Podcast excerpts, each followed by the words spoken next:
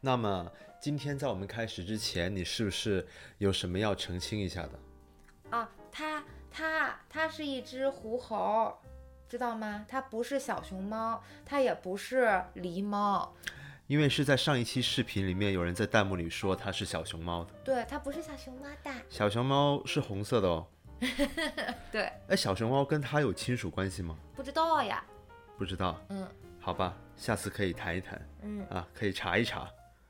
嗯，那么我们今天谈的是什么呢？狐猴不是啦， 我们今天谈的是压力，因为这也是我前一阵子听到的一个 podcast 里面的一个主题，然后我受到它的启发，所以我们今天也想谈一谈。啊，压力压力真的很大。对我们压力都好大，做人好艰难，对不对？对，嗯，呃，我们总会听说过，就是在中国的古典文学里面听到这么一些故事，说，呃，有人为了，呃，担忧一件事情，嗯，一夜白头，是的，是不是？有一些人为了可能国家有难是的，啊，彻夜未没眠，错一夜白头，是谁的故事来着？可能可能有粉丝知道吧，知道的人可能在弹幕里可以发一下。不是有白发三千丈，缘愁似个长，你记得吗？嗯，李白李白，李白是一夜白头吗？不是李白写过一首叫《白发三千丈啊，缘愁似个长》，啥就意思说呀？明了已经愁到了白发都长得极地了，嗯。就是因为他心里有着愁苦。行，姑且用它来做例子吧嗯。嗯，所所以呢，古人的结论是，啊、当一个人心情特别郁闷的时候，就是压力特别大的时候，就会导致你头发变白。但其实，通过科学的手段证明了的结果是，压力并不会使人的头发变白。就人头发变白的主要因素还是由于基因导致的。我们总会发现，就是在初中时期或者高中时期，发现身边某些同学的头发就已经开始白了，对，然后有一觉得些好白头发了酷哦。是不是？白色、对黑色相间的头发，觉得好酷哦，对，对不对？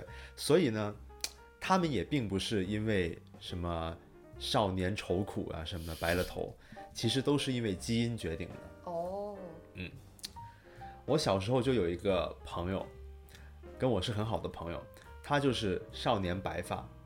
然后呢，我当时就想，哦，他是少年白发，然后我是少年头发少，我就我就觉得， 我就觉得好像还是我帅一点，嗯，挺好的。直到了二十年以后，我才觉得当时的我是多么的 naive。如果给我一个 deal 说你是选择白头发呢，还是选择头发没多头呢？发呢？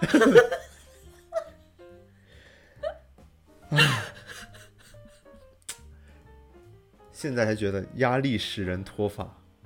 做记者挺好的，就是头有点凉。就是发际线每年都在这样，就是最早我见到的杰森是有头帘儿的，在这儿， 然后自从他做了记者以后，我们可以放一下那张照片吗？ 杰森还有头帘儿的时候的照杰片。森还有头帘儿的时候，走，好吧，现在现在虽然我这种背头的发型是挺流行的，但是主要的原因还是因为我已经留不起刘海了。 关于压力，你有什么有趣的东西可以分享的？压力啊，就是压力，其实不光是像你说的会脱发，它会让我在有一件重大的事儿要发生的时候，比如我明天要去春游，就我小时候啊，我明天要去春游，我经常会半夜一宿都激动的睡不着觉，因为想着可以吃一天东西了，然后就会第二天早上明明应该六点才起或者八点才起，我会提前两个小时就开始起来收拾包包，而且并不用闹钟叫我。就是它会自己身体有一个应急的机制，这个压力就自动的就把我唤醒。嗯，可能你的压力激素已经提前分泌了。对，我觉得是这样的，就是这件事儿还没有发生呢，我心里的那个就是压力的那个荷尔蒙就已经提前的开始分泌，提前为了这个压力的即将到来的这件事儿做了准备。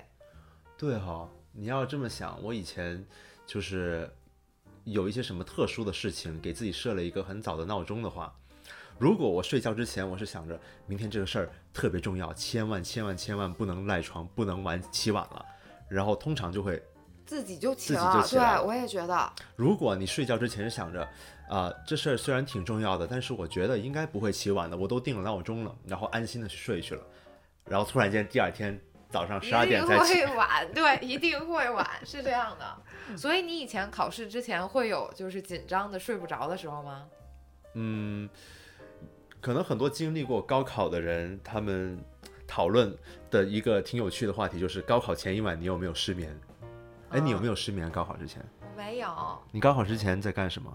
就那前一晚，好像是在玩儿吧。因为我妈说，反正也要考了，再努力也没用了，不如玩儿一你会竟儿。然在玩儿，好吧？我记得我高考前一晚还在努力的复习，复习到了十二点， 那会儿复习没有用啊，冲刺啊，前一晚还要冲吗？冲刺。只是我平时会冲刺到凌晨两点，但是考前那一晚复习到了十二点，就觉得嗯，今晚要好好休息，然后跟所有人目光对视一遍，说 good job，good luck，good luck，然后就大家回去睡觉，迎接明天的战斗我。一般是这样的，我高考前的时候，因为我是理科生，你是文科嘛，嗯然后我理科生我背不下来很多公式，所以我高考前的那几天我没有干别的你事是儿，写哦在 手掌我都在背公式，就是狂背，因为我以前连三角函数的公式都是画一个六十、三十、九、九十，然后现推，坐在那个哦，就是你是你就是那种考试之前，哇，先拿出一张纸，先把东西都推一遍，先花四十分钟。因为我每次都背不对，然后我觉得我自己特别弱智，就在这件事儿上，嗯好吧所以，我的压力就让我在考试之前疯狂的背公式。我在高考的时候进考场第一件事儿要草稿嗯纸，举手要了草稿纸，迅速把还在脑子里的公式全都抄下来，嗯因为不然我马上就会忘记。好吧。我觉得我高中的时候最好的能力就是死记硬背的能力。I don't understand it, but I can remember it。我可以，但我需要跟着唱歌一起记。嗯啊，嗯，比如就我以前经常编历史根本背不下来，什么两栖巢编官职还要带拍手的。啊，然你后会考着考着要我拍手会吧？我以前考历史大家的时候哼， 我考历史的时候总在哼歌，然后我历史老师就问我你在干什么。好吧，我们跑题跑得有点远，不过也不算太远啊。呃，因为考试本来就是一个让人压力突突突然暴增的一个活动。对，嗯，所以压力其实是身体的一种应激反应，就是你感觉到你要上台演讲之前，或者是开始做试卷之前，你的身体就会起一种应激反应，然后你身体的供血就会从把血从那个肚子的部位移到大脑，所以你这时候可能就会面红耳赤，压力哦我记压得力大的时我以候，前也听过这个，对就是它会供血全往脑子上跑。对所以呢。当你的血从把从肚子往头上跑的时候，你的肚子就会变凉，因为血液变少了，所以压力大的时候人就特别容易胃疼，啊，我记得这个，我也感觉好像压力大的时候，经常有人说我嗯然后肚着子凉疼还会拉肚子对，好神奇啊！啊，我觉得这就是原因。嗯，但是血往脑子里走可能也有它的作用，让人可能思维更加快一点儿，但我觉得还是反作用比较多，是不是？对，我觉得就每次走多了，我就整个人瓦特了，就是脑子突然间一片空白，一紧张的时候。对，就是那种一紧巨紧张的时候，你就会紧想想着我要说啥来着。对，你在演讲的时候，你心里想着杨承熙，你千万不能忘词啊！我操，下一个下一句什么来着？ 我给大家讲个笑话吧。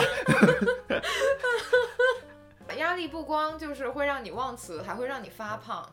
其哦实我觉得我本身应该是一个九十斤的美少女，但 因为我也应该是个一， 我也应该是个一百二十斤的美少女哦啊，美天少男。美少女和我现在一样吗？ 那我们两个就是两个一百二十斤的美少女。 嗯，是呢，我们应该是塑料姐妹 花儿。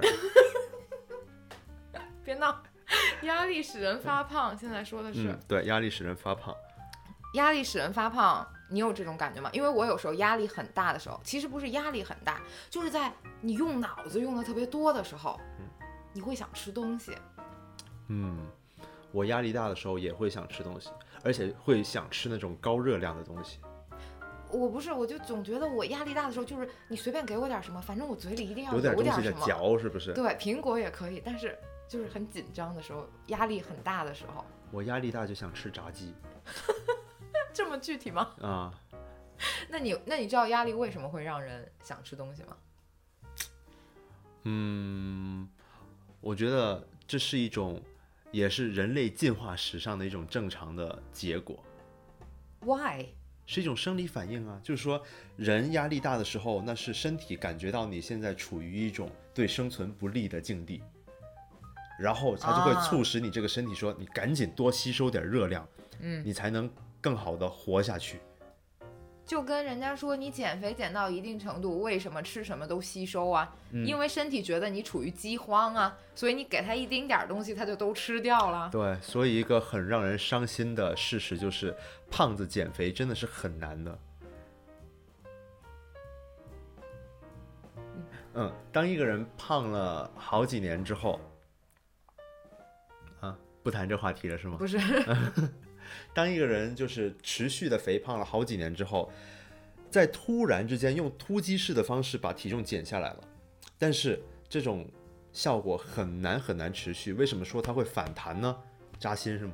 扎心啊，超扎心的。嗯为什么说它会反弹呢？因为在这个时候，你的身体已经习惯了你多年的那个体重和脂肪含量，这时候你大脑就会发出一种信号说，我我要饿死了，我要饿死了，对对我摄入的能量不够，不不如以前多了，我要饿死了。所以你吃进去什么，它就会尽全力的吸收你吃进去的所有热量，所以这时候特别容易反弹。是的，没错。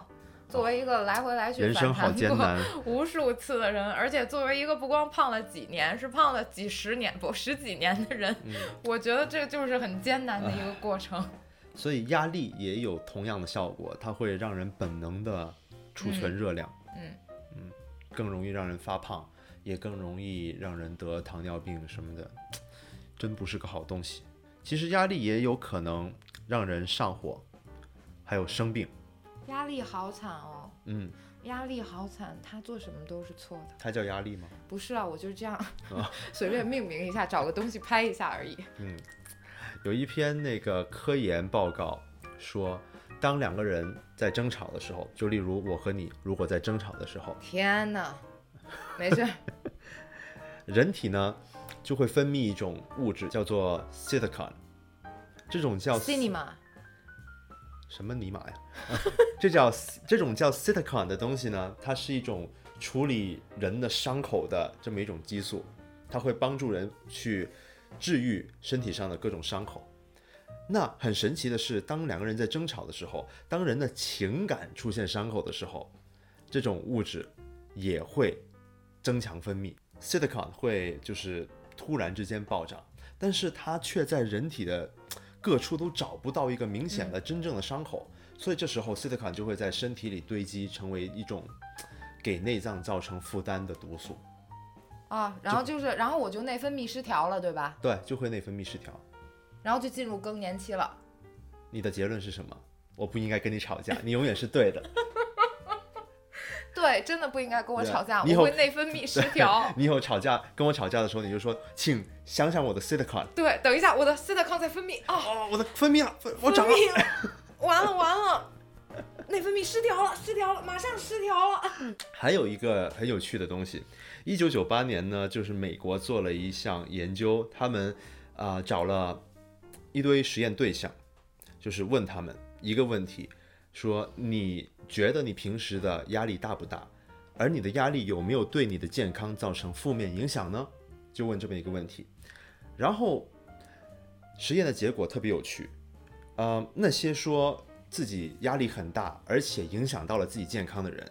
他们长期的死亡率比总体的平均高出百分之四十二。所以说，压力的确是不好的东西。但是有趣的点在哪里呢？那些说自己压力很大，但是比较享受这种压力的人，嗯，反而是整个群体里面最健康的一群人。那你肯定会活得很长的。但我脱发呀，没事啊，以后你就是一个长寿的秃啊子。做 UP 也挺好的，就是头有点凉。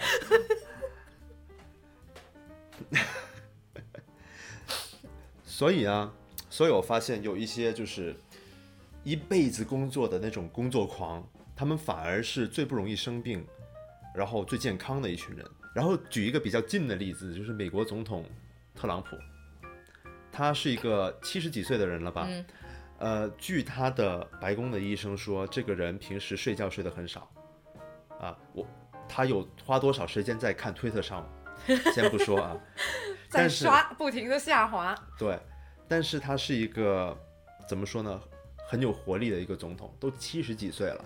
但是体检报告表明，这个可能是历史上在任的时期最健康的总统。当然，还有一个很重要的因素是他不抽烟也不喝酒。Anyway，呃，你平时应对压力的方式有哪些？哭。原来你那么爱哭，是这个原因。对啊，你知道的，我其实是个超爱哭的人啊，然后自己经常会，尤其是到半夜的时候，就控制不住自己压力的发泄口，所以一点儿小事儿都会哭。哦，对，我也刚才也发现了，你在跳操的时候你跳哭了，当时我还觉得啊， 那不是，那是因为真的很累，那是因为我跳到腿酸到哭。但我发现别人在锻炼的时候摆出一副哭脸，那是那是为了展示自己辛苦而已，而你是真的哭的， 我看你真的在哭，是真的很酸，所以哭，不是因为我压力很大。好吧？而我觉得我应对压力的方式就是睡觉，哦，所以你每天都在应对无数的压力了。对啊，我要应对大半天的压力，好吗？我也觉得，嗯天哪， 所以我们最好的相处方式就是我在睡觉，你在旁边哭，然后我就这 个画面有点不对。 哎也是戏，好惨啊！